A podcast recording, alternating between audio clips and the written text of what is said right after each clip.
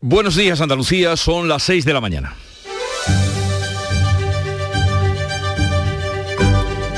Despierta tu mente, descubre la realidad. En Canal Sur Radio, La mañana de Andalucía con Jesús Vigorra.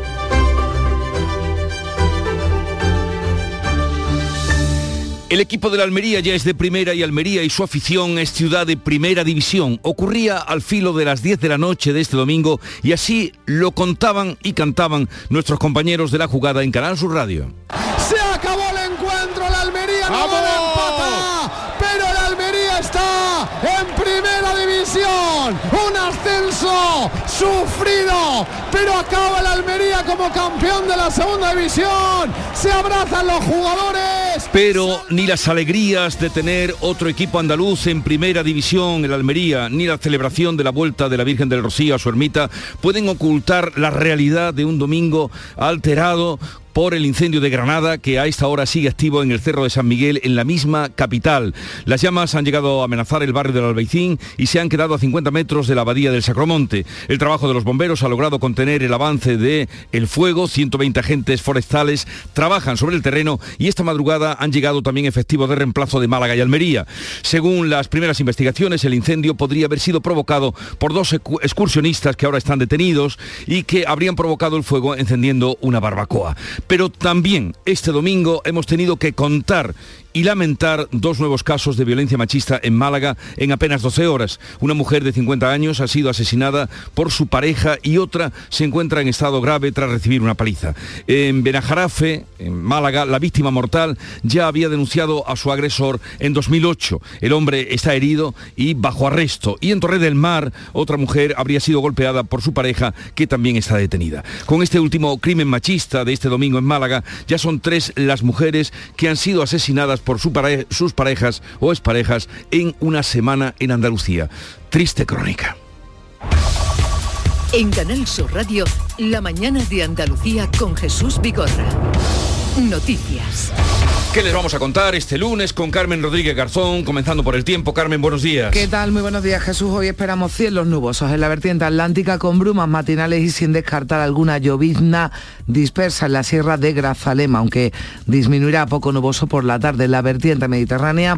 Cielos con pocas nubes, con algunas nubes altas, el viento de componente oeste flojo en el interior, con intervalos fuertes en el litoral mediterráneo y rachas ocasionalmente muy fuertes en el litoral al en cuanto a las temperaturas, bajan las mínimas en el litoral mediterráneo y en el tercio oriental y con pocos cambios en el resto. Las máximas en descenso, salvo en el extremo occidental, donde se mantienen sin cambios. 32 grados se van a alcanzar hoy en Málaga, 28 en Granada, 27 en Córdoba, 26 de máxima en Jaén, 25 en Huelva, Sevilla y Almería y 23 en Cádiz. Los bomberos siguen trabajando a esta hora en el Cerro de San Miguel, en la misma capital de Granada, para tratar de sofocar el incendio que se declaraba la pasada tarde muy cerca del núcleo urbano. Hay dos personas detenidas. El trabajo de los efectivos antiincendios ha evitado que las llamas llegaran al Sacromonte y al Albaicín, pero se quedaron muy cerca. El fuego sigue activo, hay más de 100 bomberos a esta hora en el terreno, algunos llegados de Málaga y Almería, hasta 13 medios aéreos participaban la pasada tarde en las labores de extinción, medios que podrían regresar al amanecer. Las condiciones meteorológicas y la difícil orografía del terreno han dificultado los trabajos, así lo contaba el delegado de Medio Ambiente de la Junta que se desplazaba al puesto de mando. Aquí vamos a estar hasta que esté eh, totalmente eh, extinguido. En este caso tardará, tardará un tiempo. El paso siguiente va a ser eh, estabilizado, que tardará todavía una hora y a partir de ahí ya pues su evolución ya veremos cómo va, cómo va. Pero bueno, en principio eh, la cosa va mm, en condiciones, pero todavía no está estabilizado. Y como apuntabas, la Policía Nacional ha detenido una pareja de excursionistas que se encontraban realizando una barbacoa en el cerro de San Miguel y ahí podía estar el origen del incendio. La consejera de Agricultura y Desarrollo Sostenible, Carmen Crespo, llamaba en Canal Sur Radio a la prudencia.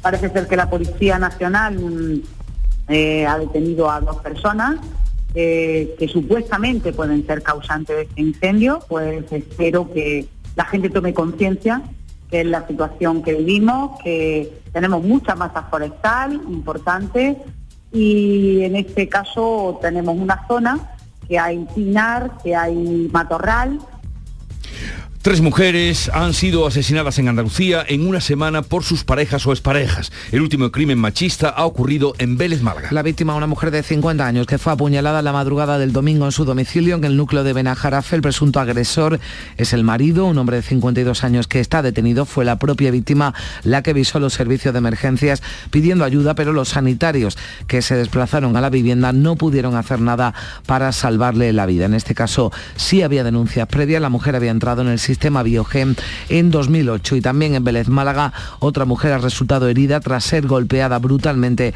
por su pareja en Tijola, en Almería, tercer día hoy de luto oficial por el asesinato de una mujer de 50 años a manos de su marido que pasará hoy a disposición judicial. A cuatro días del inicio oficial de la campaña de las elecciones andaluzas del 19 de junio, las encuestas otorgan al Partido Popular la victoria con hasta 50 diputados en el Parlamento andaluz a 5 de la mayoría absoluta. Eso dicen los últimos sondeos. El que lleva hoy el diario El País señala que los populares pueden aspirar a una victoria en Andalucía suficiente para superar en escaños a toda la izquierda y revalidar el gobierno sin necesidad de acoger a Vox. Este sondeo dice que el PSOE se estancaría con el mismo resultado de hace cuatro años y que Vox subiría con cinco diputados más. Otra encuesta que publicaba El Mundo este domingo le da al PP hasta 50 escaños, a los socialistas entre 30 y 32 y hasta 17 le da a Vox. En lo que coinciden todas es en la debacle de Ciudadanos. Hoy además se publicará el barómetro del Centro de Estudios Andaluces. El PP pide no caer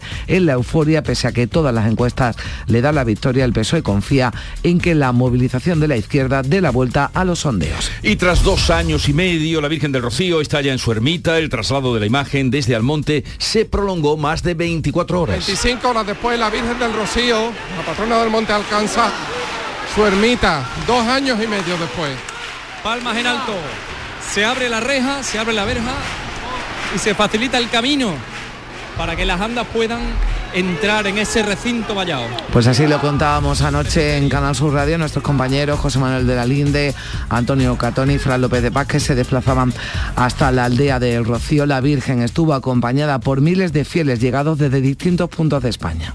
Todo esto me viene de mi padre, que me lo ha inculcado desde chica y hoy lo he vivido por primera vez y espero vivirlo muchísimos años más porque me ha encantado. Nosotros llevamos 20 años viniendo al Rocío y al traslado pues tenemos que venir. Somos de San Sebastián, ella vive en Endaya, Rentería, Irún. Y miles de fieles que se preparan ya para una semana intensa con la salida de las principales hermandades Camino del Rocío y lo hacen una decena de la provincia de Sevilla y de Huelva. Los días grandes serán a partir de mañana. Y en deportes, como apuntábamos al abrir este mañana de Andalucía, el Almería es nuevo equipo de primera división tras empatar a dos goles ante el Leganés y perder el Eibar ante el Alcorcón.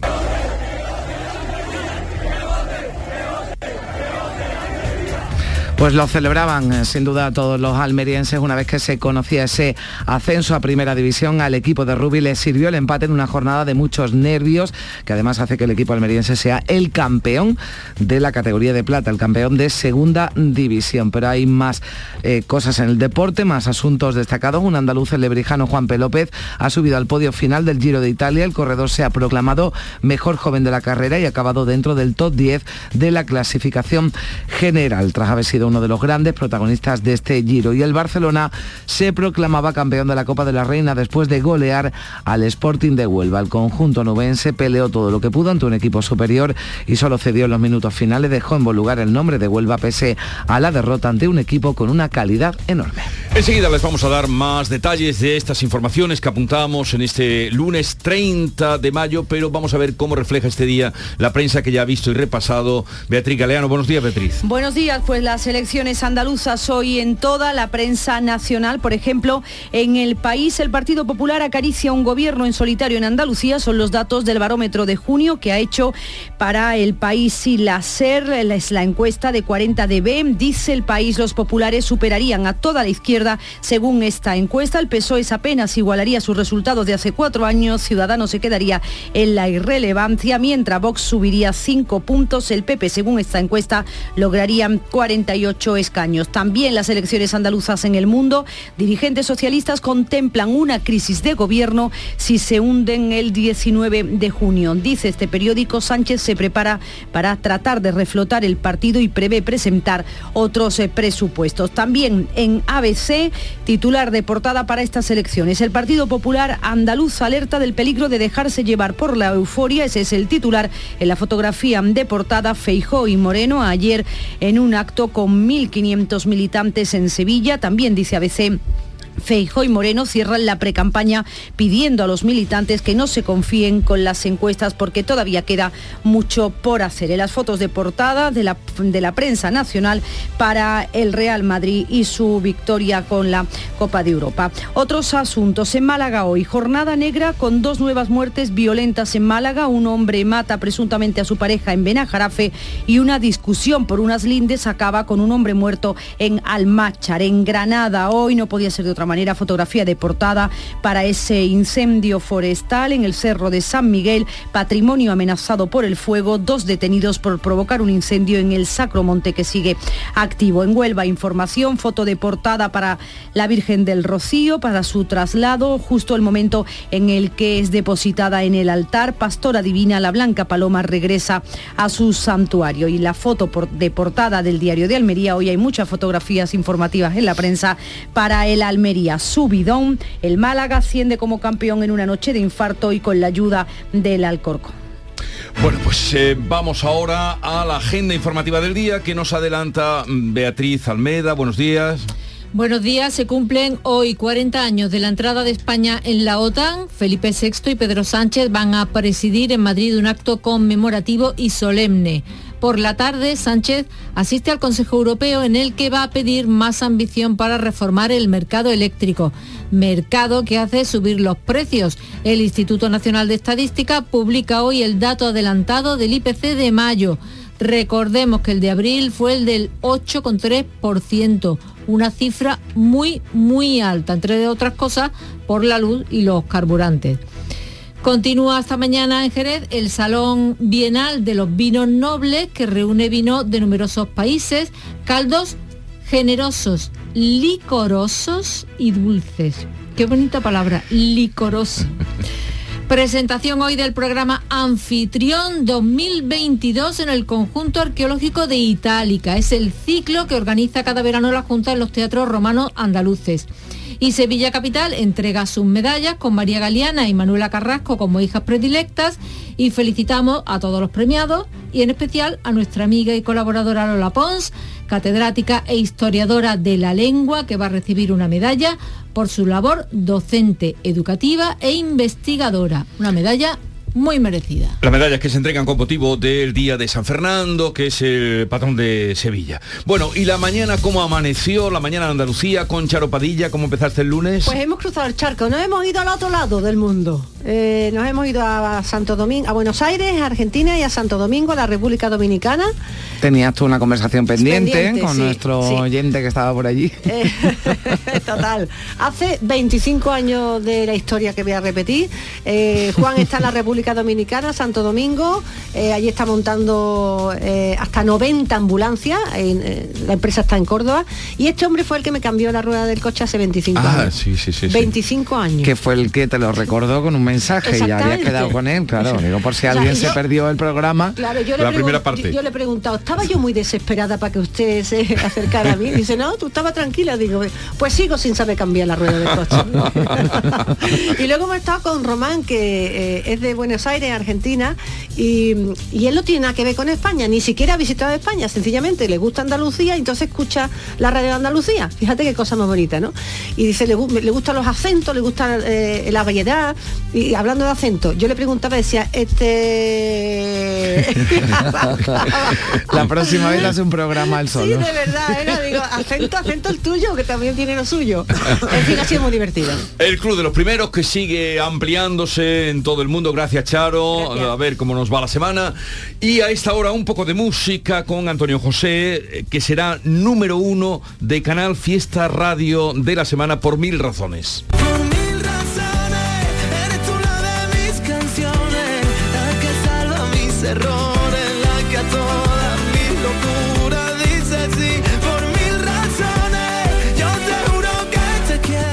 De esta mañana vamos a tener ocasión de hablar con, bueno, con la gente de la Almería, a la que vamos a dedicar buena parte del programa, del equipo, de las peñas, de nuestros compañeros, eh, por su subida a Primera División. Pero también estaremos muy pendientes de ese incendio, como comenzábamos hoy contándoles en Granada. Hablaremos con Gustavo Molino, que es el jefe de los bomberos del Ayuntamiento de Granada, porque han sido o fueron los primeros, más luego los refuerzos que han llegado para sofocar ese incendio que se ha quedado a metros de la Ojalá nos dé, nos dé buenas noticias porque es verdad que la noche ya sabemos que siguen los trabajos, pero hasta que no amanece, hasta que no, eh, bueno, pues eh, no hay luz, eh, no podemos seguramente tener ¿no? los datos precisos de cómo está evolucionando el incendio, a ver qué, no, qué nos cuenta a partir de las 8 de la mañana. A ver qué nos cuentan. y también hablaremos con David Moreno, eso será después de las 9 de la mañana, que es el director del plan de vacunación de Andalucía, esa cuarta dosis de la vacuna del COVID para todos, sí o no, se compra, no se compra, la necesidad de la tercera dosis para los niños, en fin, repasaremos un poco y cómo no, la vacuna también. Se nos dice algo de la vacuna, de la, viruela, del, mono. que se anunció la compra, pero de momento no, eh, no llega, ¿no? Esa vacuna, sí. Eh, luego, como cada lunes, eh, puntual y fiel, Francisco Arevalo estará con nosotros a partir de las diez y media para atenderles a ustedes en sus problemas con seguros de coches, con automóviles y a las 11, además de las noticias del Yuyu, José Guerrero Yuyu, que estará con nosotros, vamos a tener la visita, recibir la visita de Javier Ruibal. Tiene nuevo disco grabado con Ushia, que es una cantante eh, en, Galicia, lo que viene a ser Ruibal aquí. Se han unidos, eh, se han unido los dos para cantar poemas de Federico García Lorca y de eh, Rosalía de Castro. Y Solo esta canción es la que ha compuesto Ruibal, que es un poco la que da la mm. entrada desde tu casa a la mía, que es un poco desde, desde Andalucía, lo que dice de Granada a Santiago. De tu casa está la mía, Eso será ya al filo de las once y media de la mañana. Ahora sigue la información en Canal Sur Radio. La mía, Rosalía y Federico, Federico y Rosalía. La mañana de Andalucía. Lo hago por tus abrazos, por nuestros paseos, los viajes y conciertos juntos, por tu sonrisa y por tus besos. Lo hago por seguir cuidándonos. Llevamos dos años luchando para frenar la COVID-19. Ahora más que nunca la responsabilidad es de todos. Actuemos con precaución y prudencia. Está en nuestra mano mantener todo lo construido. Junta de Andalucía. Chano, ¿nos disfrazamos de factura de la luz para asustar al personal? ¡Tequilla! Con Hogar Solar ahorras tanto que eso ya no da yuyu. ¿Hogar Solar? Claro, no como mi cuñado Alfonso que riega todos los días una lámpara creyendo que le va a crecer una planta fotovoltaica. Hogar Solar, la luz que te ayuda a ahorrar. Ahora mismito voy a ponerme yo la plaquita. La mañana de Andalucía con Carmen Rodríguez Garzón. Canal Sur Radio. Son las 6 y 18 minutos de la mañana. Sigue activo el incendio que arrasa el Cerro de San Miguel en Granada Capital. Las llamas han llegado a amenazar el núcleo urbano. Se han quedado a 50 metros de la abadía del Sacromonte, muy cerca también del barrio del Albaicín, pero el buen hacer de los bomberos ha logrado contener las llamas. El monumento está a salvo. Los vecinos también. 120 agentes forestales están sobre el terreno y efectivos de Málaga y Almería han reemplazado esta madrugada quienes llevan, llevaban luchando contra las llamas desde las 4 eh, de la tarde. Aunque a última hora de la noche las noticias que llegaban eran buenas, aunque no está estabilizado, el incendio evoluciona bien una noticia, un incendio que deja además a dos personas detenidas, una pareja de excursionistas que se encontraban realizando una barbacoa allí en el Cerro de San Miguel y ahí podría estar el origen del incendio. Han sido detenidos como presuntos autores por negligencia de incendio forestal. Lo confirmaba en estos micrófonos la consejera de Agricultura y Desarrollo Sostenible, Carmen Crespo, que destacaba, como decíamos, esa evolución en principio favorable de este fuego incendio está confinado entre crestas y eso lo que significa que los trabajos de extinción evolucionan favorablemente y está ahora mismo desembocando en un barranco que está cercano a un cortafuegos natural. Agradecer a todos los que están trabajando allí, decirles que tengan precaución porque son zonas complicadas y sobre todo pues que se extinga lo antes posible y volvamos a la normalidad. Pues lo decía, es una zona complicada, lo decía la consejera, se localiza en una zona escarpada de difícil orografía, tampoco ha acompañado el tiempo. Ayer se producían fuertes rachas de viento, el fuego además se localizaba en una área, en un área poblada cercana a la abadía del Sacromonte. Que había algunos sitios donde había unas personas diseminadas, donde por precaución se le ha dicho que desalojaran por cuestiones de humo y demás. Pero que le llegara el incendio hasta el momento no. Y por tanto, yo lo primero que quiero decir es que, bueno, agradezco, por supuesto, a todo el plan Infoca, a los bomberos de Granada también, su trabajo, a los agentes de medio ambiente, la labor que han hecho de coordinación. Vamos a estar hoy muy pendientes de cómo evoluciona ese incendio del que les vamos a dar todos los detalles a lo largo de la mañana. Y se está investigando como un caso, como un nuevo crimen machista, el asesinato de una mujer de 50 años que fue apuñalada en la madrugada del domingo en Benajarafe, un núcleo poblacional de Vélez, Málaga. El presunto agresor es el marido de la víctima, un hombre de 52 años que está detenido. La agresión se produjo tras una discusión entre ambos y fue la propia víctima quien, pasada la medianoche, llamaba a los servicios de emergencia pidiendo ayuda, pero nada pudieron hacer por salvar su vida. También en Vélez Málaga, en Torre del Mar, la policía local ha detenido a un hombre acusado de agredir a su pareja este domingo. La mujer de 46 años salió a la calle a pedir auxilio. Estaba ensangrentada por los golpes brutales que le había propinado su pareja. El alcalde de Vélez Málaga, Antonio Moreno, ha pedido que no se niegue la violencia machista, convocado para este mediodía una concentración y un minuto de silencio. Condenar, como no puede ser de manera cualquier acto de violencia machista, cualquier acto que vaya contra la libertad de las mujeres. Tercer día de luto, además en Tijola, en Almería, por el asesinato de una mujer de 50 años a manos presuntamente también de su marido. Ocurría el pasado viernes.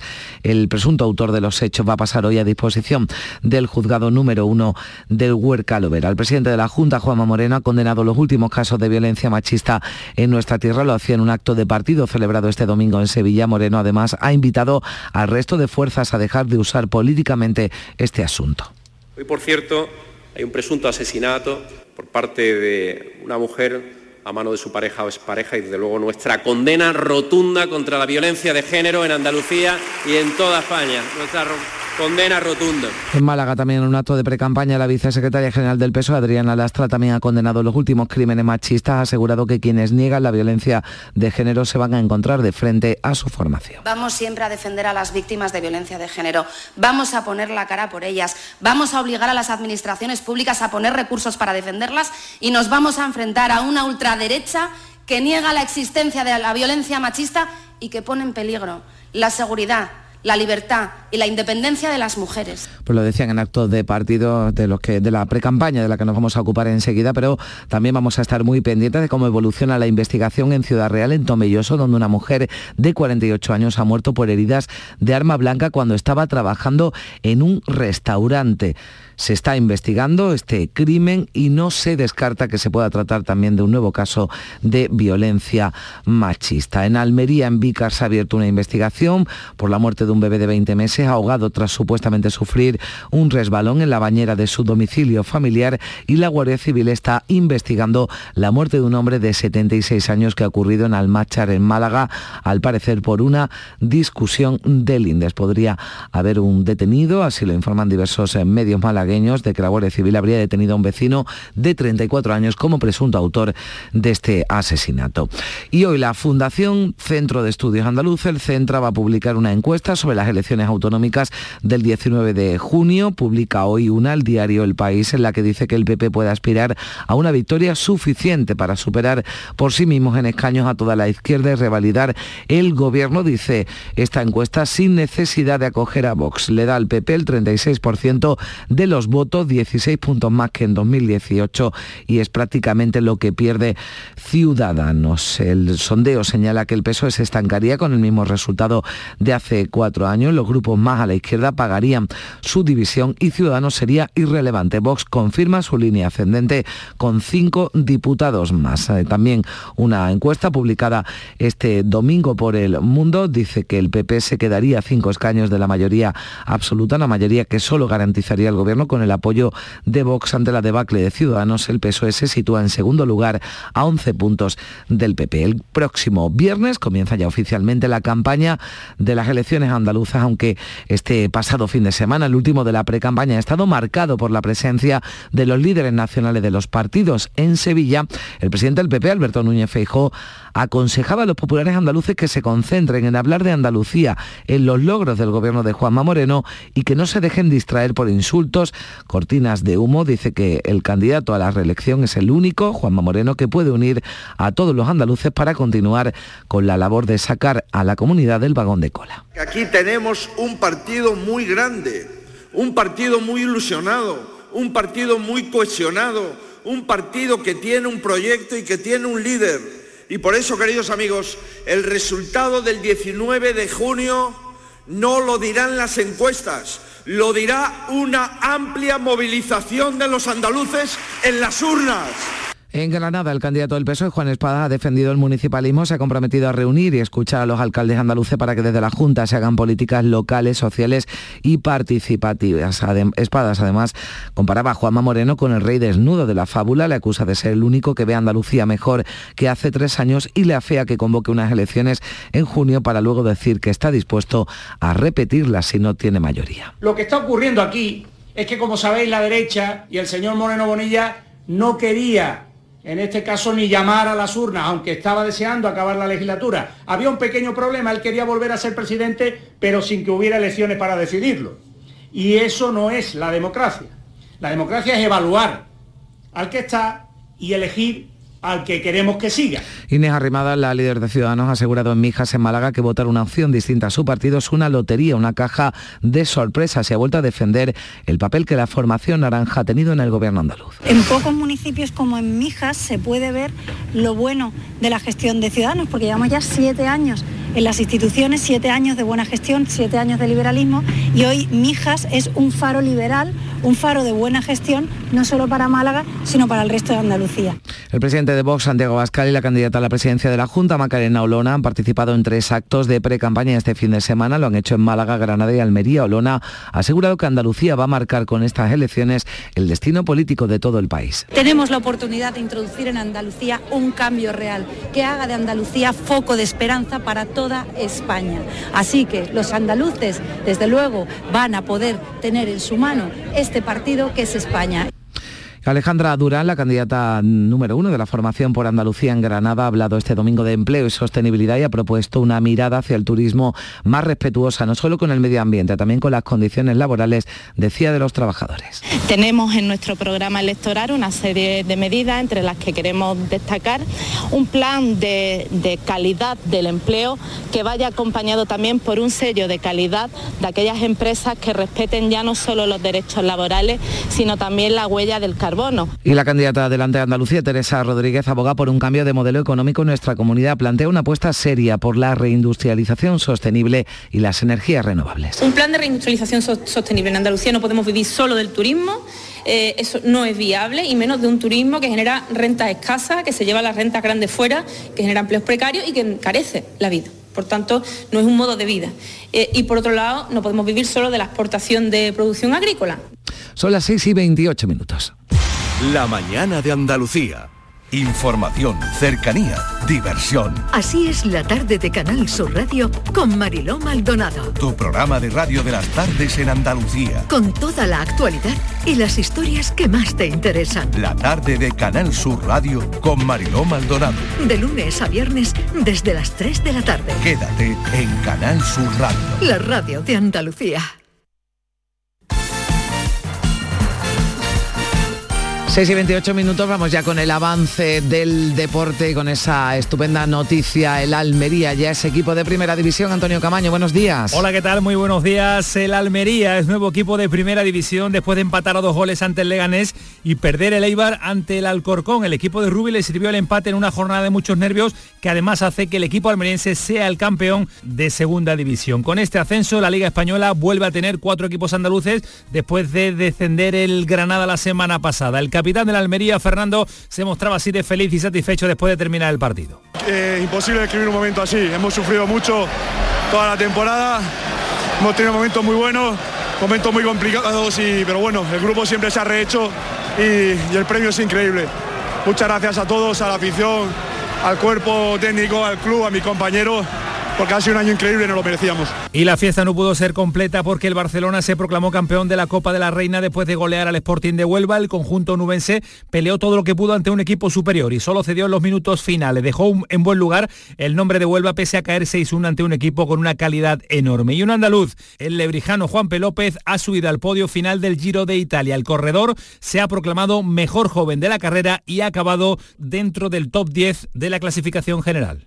En Canal Sur Radio, La mañana de Andalucía con Jesús Vigorra.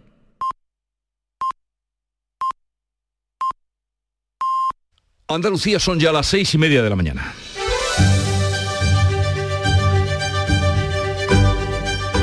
Y a esta hora repasamos en titulares las noticias más destacadas que les estamos contando con Carmen Rodríguez Garzón.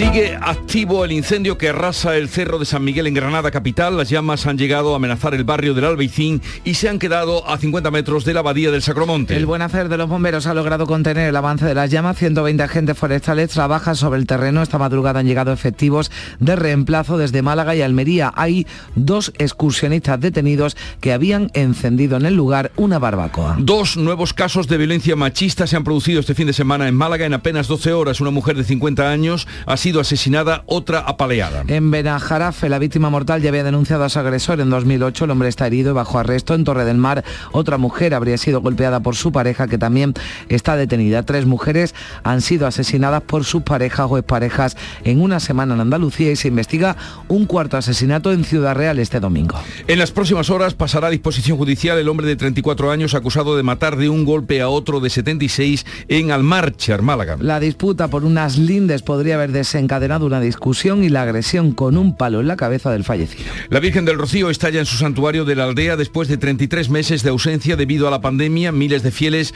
han seguido el traslado en procesión este domingo. A partir de hoy, un buen, un buen número de hermandades inicia el camino bajo la vigilancia del Plan Romero que velará un año más por el buen desarrollo de la romería. El viernes comienza la campaña electoral. Hoy conoceremos el barómetro de la Fundación Centro de Estudios Andaluces. El diario El País publica una encuesta de intención de voto que indica que los populares pueden aspirar una victoria suficiente para superar por sí mismos en escaño a toda la izquierda y revalidar el gobierno sin necesidad de acoger a Vox. Se cumplen hoy 40 años del ingreso de España en la OTAN. Felipe VI y Pedro Sánchez presidirán hoy en Madrid un acto conmemorativo y solemne. Será el preludio de la cumbre de la Alianza Atlántica que acogerá la capital española a finales de junio por la tarde. Sánchez asiste al Consejo Europeo en el que va a pedir más ambición para reformar el mercado eléctrico. La cumbre tiene previsto abordar además el sexto paquete de sanciones contra Rusia y también la seguridad alimentaria. España es el país de la Unión Europea con más casos de viruela del mono, 98 confirmados, tres de ellos en Andalucía. Los tres positivos se encuentran en Sevilla y Cádiz, se han descartado 12 y se investigan 18. Las nevadas y heladas tardías de abril han arruinado la cosecha de almendra de Granada. El norte de la provincia ha perdido casi toda la producción, también van a sufrir importantes mermas las de Sevilla y Almería. Y hoy es el día de San Fernando, Fernando III, que fue rey de Castilla y León, nació en 1198, murió en Sevilla un 30 de mayo, por eso hoy se le recuerda, es su día, es el patrón del arma de ingenieros del ejército de tierra, durante su reinado fueron reconquistados el reino de Jaén, el reino de Córdoba, el río de Sevilla y también Extremadura. Hoy pues San Fernando, felicidades a los Fernandos. Felicidades que, nos estén muchos, escuchando. además y muchos compañeros también a los que felicitamos, que por cierto hay que recordar que siempre ha sido un día festivo en Sevilla, pero ya no lo es. ya se pasó al día de feria, día, de, feria. se pasó esta, esta fiesta, pero bueno, aunque no sea día festivo, es un día muy celebrado. Se, celebra con la entrega, por ejemplo, de las medallas. que nos contaba antes Beatriz. Y tal día como hoy, 30 de mayo de 1969, entraba en vigor en Gibraltar la nueva constitución por la que el Reino Unido concedía un gobierno autónomo al Peñón o sea, para de alguna manera eh, fijar la posición hmm. de que era suyo eso. Eh, Tal día como hoy también, de 1982, y hoy va a ser un día muy celebrado, lo dábamos ahora en las noticias, España ingresó oficialmente en la OTAN como miembro de pleno derecho, aunque sin formar parte de su estructura militar. Hace hoy pues 40 años después de aquel referéndum eh, tan eh, convulso que fue el referéndum de la OTAN. Con las calles llenas de, carteles, ¿no? Ese no a la OTAN. Aquello fue muy, muy tremendo. Aquello fue muy tremendo por el de entrada no, que luego fue sí. Ah. Y la cita del día, pues, en homenaje a nuestros eh, queridos mm, andaluces de, de, la Almería, los seguidores especialmente de la Almería, se me ocurría una cita de Paulo Coelho que dice, la victoria que hoy parece fácil, no lo fue, pero bueno, la victoria que hoy parece fácil fue el resultado de pequeñas victorias que pasaron desapercibidas. Así es que en eh, homenaje a los seguidores de la Almería, esta cita de Paulo Coelho. No, no lo tuvo, no lo tuvo fácil ¿eh? en el Almería porque además eh, llevamos ya dos semanas diciendo ya la Almería va a ser equipo de primera, pero no. Y ayer, bueno, no ganó el Almería, pero sí es verdad que otro resultado le benefició y finalmente, bueno, pues ya es equipo de primera y campeón de, segunda, división. Y vamos ya con la segunda entrega de la prensa del día y medios de comunicación. A ver qué nos cuenta Beatriz, Beatriz Galeano. Bueno, pues esta semana empezará la campaña electoral, así que calientan motores también los medios nacionales, todos con información relacionada con ese elecciones del 19 de junio. En el país con una nueva encuesta, la del barómetro de junio para el país, que hace 40 de BEP, dice el Partido Popular acaricia un gobierno en solitario en Andalucía. Ese es el titular. Los populares superarían a toda la izquierda según esta encuesta. El PSOE apenas igualaría sus resultados de hace cuatro años, 48 escaños le dan al Partido Popular, son 22 más que ahora. También este mismo tema en el mundo, dirigentes socialistas contemplan una crisis de gobierno si se hunden el 19 de junio. Sánchez se prepara para intentar reflotar el partido y prevé presentar otros presupuestos. Y en ABC, foto de portada para Feijó y Moreno ayer en Sevilla, donde congregaron a más de 1.500 militantes. El Partido Popular de Andalucía alerta del peligro de dejarse llevar por la euforia. También las elecciones de Andalucía en la prensa de nuestra comunidad, por ejemplo en el diario de Cádiz con este titular, Feijó reivindica la importancia para España del resultado del 19J. Juanma Moreno insiste en movilizar a sus votantes para consolidar su proyecto. Otros temas en la prensa nacional, en la foto de portada para el Real Madrid y también una entrevista en ABC hoy al secretario general de la OTAN, a Jens Stoltenberg. Tenemos claro que Putin no puede triunfar en Ucrania, es el titular destacado de esta entrevista. En el resto de la prensa de Andalucía, en Málaga hoy, jornada negra con dos nuevas muertes violentas en Málaga, un hombre acusado de matar a su pareja en Benajarafe y una discusión por unas lindes acaban con otro hombre muerto en Almáchar. En Granada hoy, el incendio forestal que comenzaba en la tarde de ayer, más de 10.000 y con la foto de portada, patrimonio amenazado por el fuego, dos detenidos por provocar un incendio en el Sacromonte, también este titular, más de 10.000 inmuebles siguen a nombre de titulares fallecidos, el ayuntamiento lanza una campaña para regularizar el IBI de estos edificios. En el día de Córdoba, un nuevo dato sobre el coronavirus, el COVID golpea de nuevo a las residencias de la provincia. Dice el día de Córdoba que hay 92 mayores infectados en la provincia de Córdoba, a los que se suman otros 56 cuidadores positivos. En Huelva información, fotografía de portada para la Virgen del Rocío y para su traslado a la ermita y justo la foto de portada es el momento en el que es depositada en su altar. Pastora divina, la Blanca Paloma regresa a su santuario tres años después en un histórico traslado de 25 horas. En Diario de Sevilla, Guerra ingresa en la Real Academia de las Buenas Letras. El ex vicepresidente centra su discurso en la figura de Machado. También elige el diario de Sevilla como foto de portada la vuelta de la Virgen del Rocío hasta la aldea. En Viva Jaén, nuevas mejoras en las líneas del servicio urbano de bus. El autobús urbano vuelve a entrar en el barrio de las Infantas después de 12 años, destaca este periódico. Y para el final dejo la fotografía, enorme fotografía que ocupa toda la portada hoy del diario de Almería, Subidón. El Almería asciende como campeón campeón en una noche de infarto y con la ayuda del Alcorcón, los jugadores y el cuerpo técnico de la Almería lo festejan. Esa es la fotografía de portada. La locura se desató anoche en la capital y hoy habrán recorrido del equipo en autobús. Así que mañana yo creo que también la fotografía de portada de la Almería la tienen sencilla. Será lo propio. Eh, pues llegamos así a las 6.39 minutos de la mañana. Sigue ahora la información en Canal Sur Radio. Mano de santo limpia la ropa, mano de santo limpiar salón, mano de santo y en la cocina, en el coche, en el watercloak, mano de santo para el hotel, mano de santo para el taller, mano de santo te cuida, mano de santo te alegra la vida, mano de santo, mano de santo, ponte a bailar y no limpies tanto, mano de santo, mano de santo, ponte a bailar y no limpies tanto. El 19 de junio de 2022 son las elecciones al Parlamento de Andalucía. Si estás temporalmente en el extranjero entre el 26 de abril y el 19 de junio, puedes votar en las elecciones al Parlamento de Andalucía del próximo 19 de junio. Para ello debes inscribirte en el registro de matrícula consular como no residente y recoger tu solicitud hasta el 21 de mayo en tu oficina consular o descargarla en la web del Ministerio de Asuntos Exteriores, Unión Europea y Cooperación, www.exteriores.gov.es. Tendrás que entregarla personalmente con tu DNI o pasaporte en la misma oficina consular.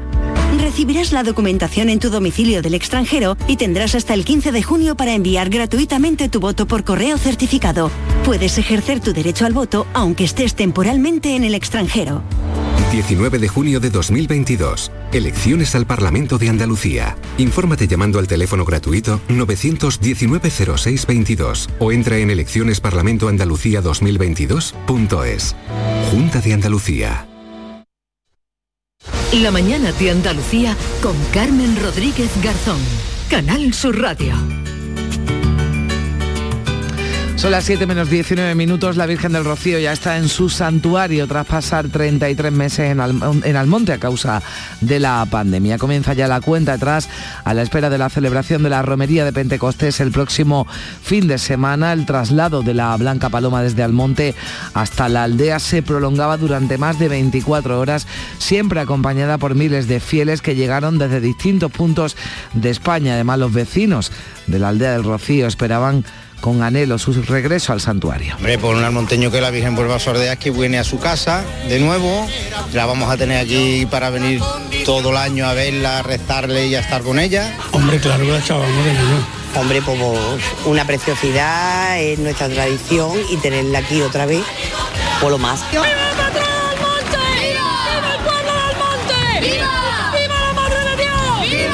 Pues para que todo transcurriera con normalidad en el traslado de la Virgen desde Almonte a la aldea se puso en marcha el dispositivo Venida en el que han trabajado 1.200 personas, un dispositivo que se incluye en el Plan Romero 2022 que ya está activo para velar por la seguridad en los caminos durante la romería. Un plan Romero que va a permanecer activo hasta el próximo 9 de junio con casi 7.000 profesionales de seguridad, protección civil y emergencias que van a prevenir riesgos y atender cualquier situación de emergencia que se pueda producir. El consejero de la Presidencia e Interior de la Junta, Antonio Sanz, así lo contaba. Estamos ante el plan Romero seguramente más difícil que hayamos tenido que afrontar porque se unen dispositivos que, bueno, llevamos mucho tiempo sin, activarlo y por tanto estamos convencidos que va a haber una peregrinación muy, muy alta a, la aldea y por lo tanto eh, se han reforzado todos los efectivos en ese sentido. Pues ya comienza una semana intensa con la salida de las principales hermandades Caminos del Rocío y lo hacen una decena de la provincia de Sevilla y de Huelva, aunque los días grandes ya serán a partir de mañana, de mañana martes 6 y 43 minutos. La mañana de Andalucía. Canal Sur Radio. Hoy se cumple el 40 aniversario de la entrada de España en la OTAN. El 30 de mayo de 1982 nos convertimos en el miembro número 16 de la Organización del Atlántico Norte. El rey Felipe VI y el presidente del gobierno Pedro Sánchez van a presidir en el Teatro Real un acto conmemorativo. Es la antesala de la cumbre de la OTAN que acogerá la capital española los días 29 y 30 de junio. El gobierno pretende que Finlandia y Suecia puedan participar ya en esta cumbre como candidatos formales a ingresar en la OTAN. Será además la primera ocasión en la que el presidente de Estados Unidos, Joe Biden, viaje a Madrid desde que llegó a la Casa Blanca. Pero eso será a final de junio. El acto de hoy va a arrancar con unas palabras de Sánchez, a quien sucederá a continuación el secretario general de la OTAN, Jan Stoltenberg, sus antecesores en el cargo, entre ellos el exministro Javier Solana y los expresidentes del gobierno, también representantes del conjunto de las naciones aliadas que componen el Consejo Atlántico. Desde que participara en la primera misión de la Alianza en 1992, España ha desplegado unos 125.000 militares en las 22 operaciones en las que ha intervenido, como destacaba la ministra de Defensa, Margarita Robles. Siempre hay la máxima disponibilidad para reforzar en una labor que es de disuasión, que es una labor de prevención de la violencia. Nuestro compromiso con Ucrania es un compromiso total.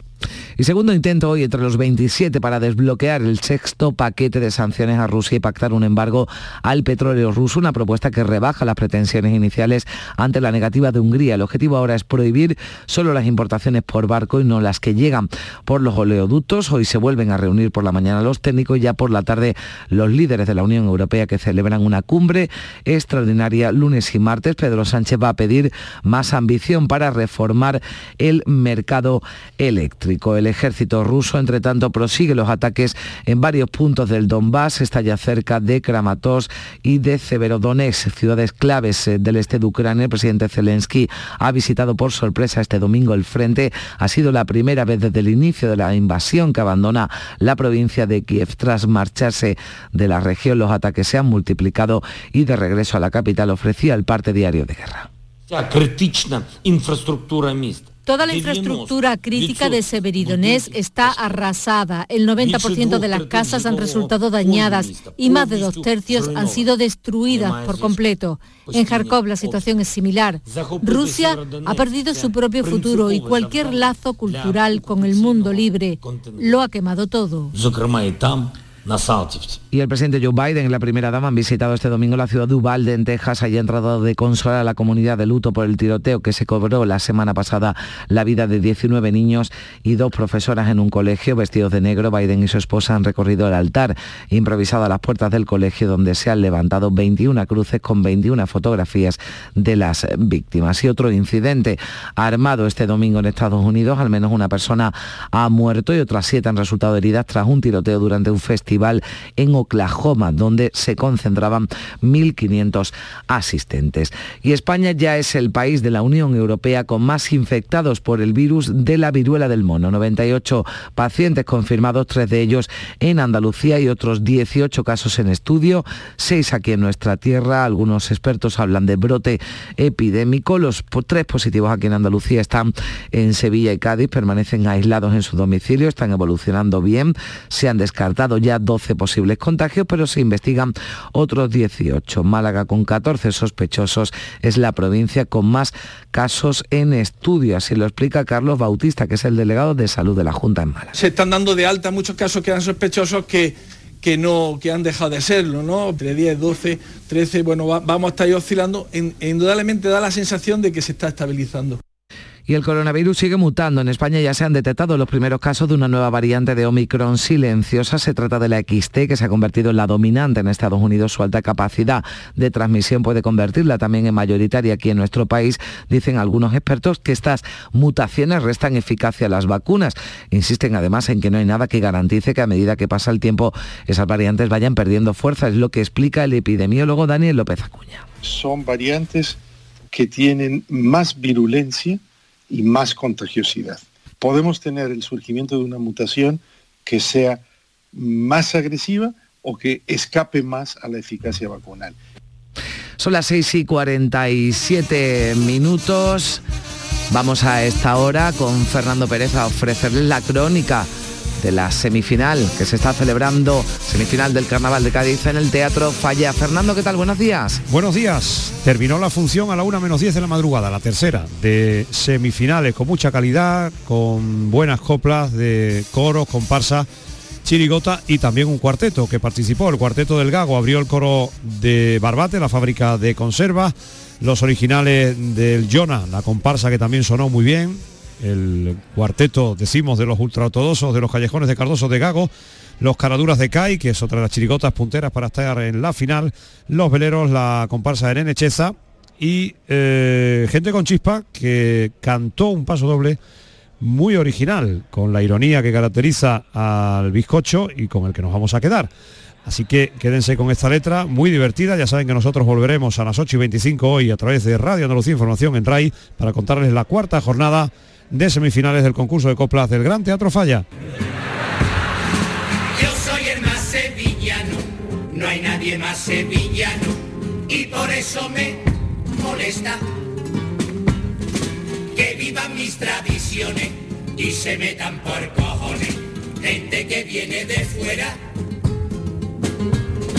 cuando veo detrás de un palio a Julio Pardo cantando alguna de sus coplillas, reconozco que es bonito y el efecto es exquisito, pero no suena a Sevilla.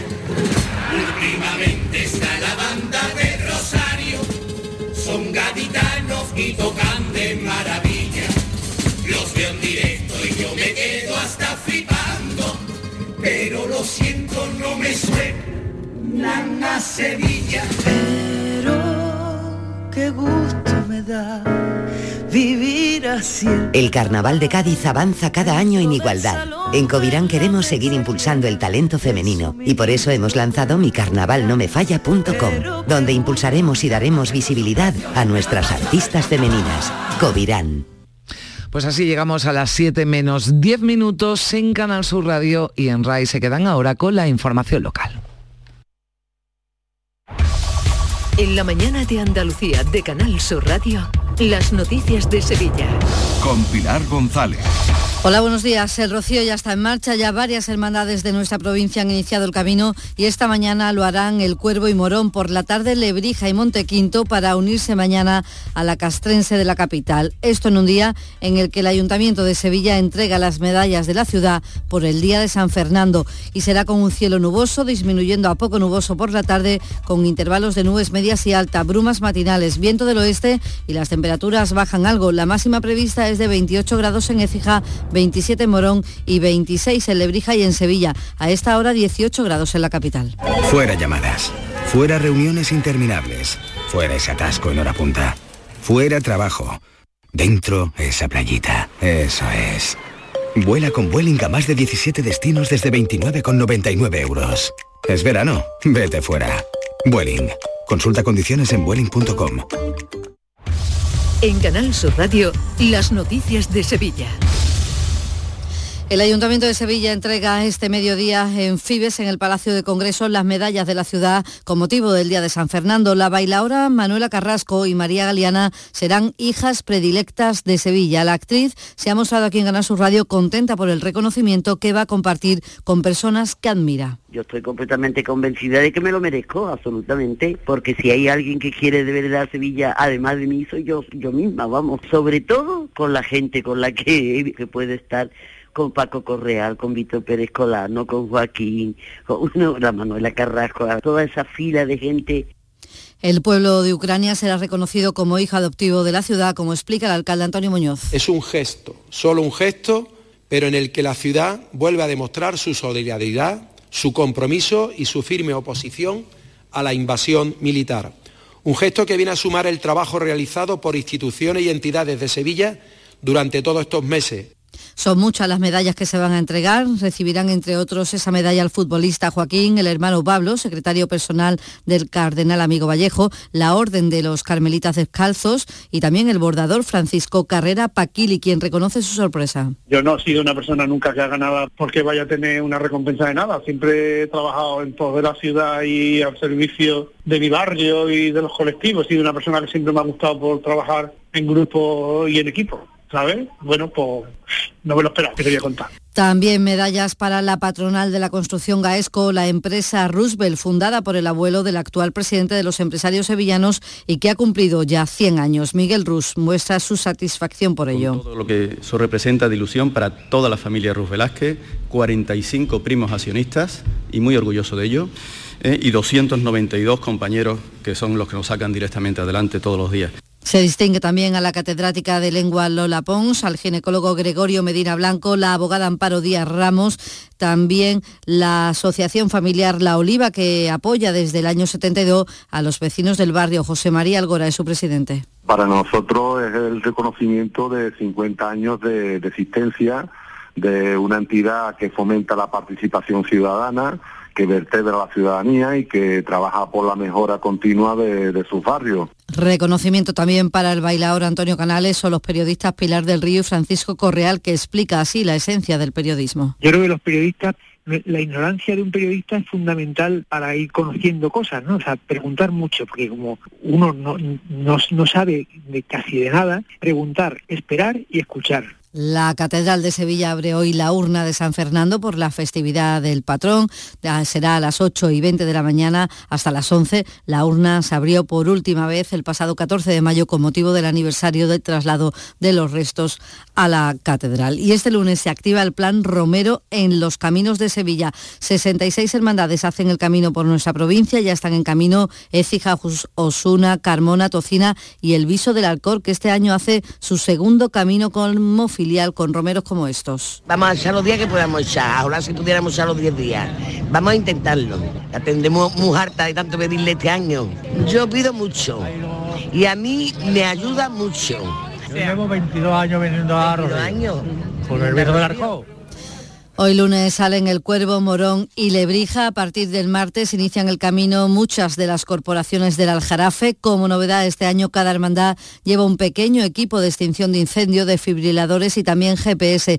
Además, un sistema de localización móvil avanzada por el que se sabrá el punto exacto en el que está cualquier romero que llame al 112. Además, se han instalado tres cámaras IP de gran alcance para tenerlo todo controlado, como explica el técnico asesor de emergencias en la provincia, Eloy Rodríguez. La cámara lo que permite es ver eh, las aglomeraciones, ver si el, el, horario se establece según lo, o se cumple según lo establecido y si hubiese algún tipo de emergencia, ver en tiempo real qué es lo que está pasando. El municipio de Coria del Río está engalanado para el tradicional cruce de hermandades. Hasta el 9 de junio casi una treintena de filiales procedentes de cinco provincias andaluzas pasan sobre la barca de orilla a orilla. El miércoles saldrán cuatro hermandades desde la capital, Triana, Macarena, El Cerro y este año El Salvador, que adelanta su salida un día. El hermano mayor del Salvador, Gabriel Rojas, entiende que así romeros y animales ganan en comodidad, pero sobre todo en seguridad la cantidad de peregrinos que, que, llevábamos en, la hermandad, con todas las dificultades del tema de caminos, de administración, de trasiego de carretera, en dos días y medio se nos hacía muy difícil. Tenemos problemas de, de, de, seguridad, ¿no? Porque no descansaban los animales, no descansaban las personas y había ciertos temas de peligro. Y ahora ganan un día haciendo ese camino. Ese día salen además gran parte de las hermandades del Aljarafe. El CECO pone en marcha un dispositivo especial para que la afección al tráfico rodado sea lo mínimo posible. Y el consejero de salud Jesús Aguirre pide prudencia estos días a los romeros. Que aquellos que tengan cualquier tipo de sintomatología de ámbito respiratorio, infección respiratoria, eh, reposo en casa, que se queden en casa y si van a salir, que salgan protegidos para protegerse ellos y proteger también a los demás. Lo mismo que todas las personas que son vulnerables. Eh, les recomendamos el uso de mascarilla como forma de protegerse. Bueno, pide prudencia por el COVID y en cuanto a la viruela del mono, son dos los casos confirmados en nuestra provincia. 6 de la mañana y 57 minutos. El talento empieza cuando cada clase es una experiencia, cuando el mundo entero es tu escenario para demostrar lo que vales, cuando conectas con la gente que te acompañará en tu futuro y cuando te esfuerzas al máximo para conseguir la excelencia. El talento empieza en Loyola. Inscríbete a nuestras pruebas de admisión en uloyola.es. Universidad Loyola, We Are Talent.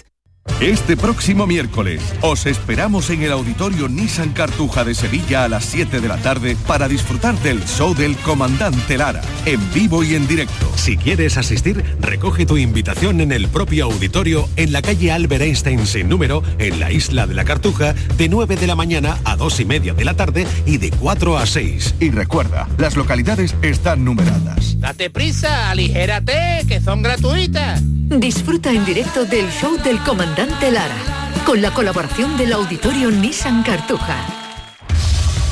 Las noticias de Sevilla.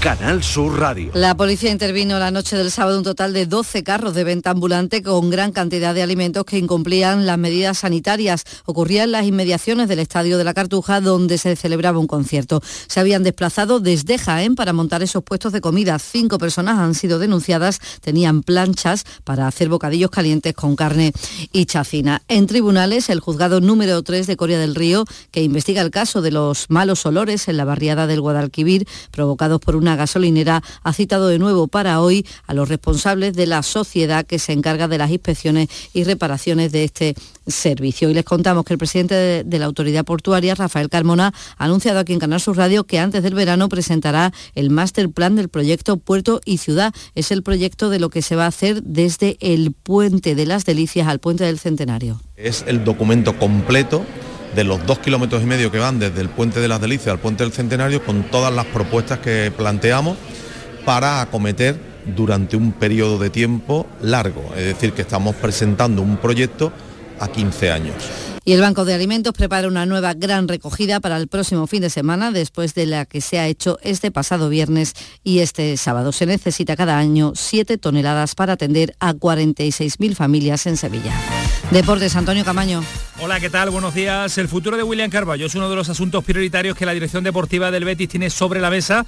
El portugués acaba contrato en junio del 2023 y los heliopolitanos ya trabajan desde hace algún tiempo para evitar que el centrocampista entre en su último año sin atar una renovación. Así que la idea del conjunto verde y blanco es firmarlo hasta el año 2025. Y el Sevilla, que logró clasificarse para la próxima Liga de Campeones, va a estar en el bombo 2, junto con el Liverpool, el Chelsea, el Barcelona, la Juventus, el Atlético de Madrid, el Leipzig y el Tottenham. Así que enfrentamientos muy duros en esa primera fase. 14 grados en Bruna, 18 en Sevilla.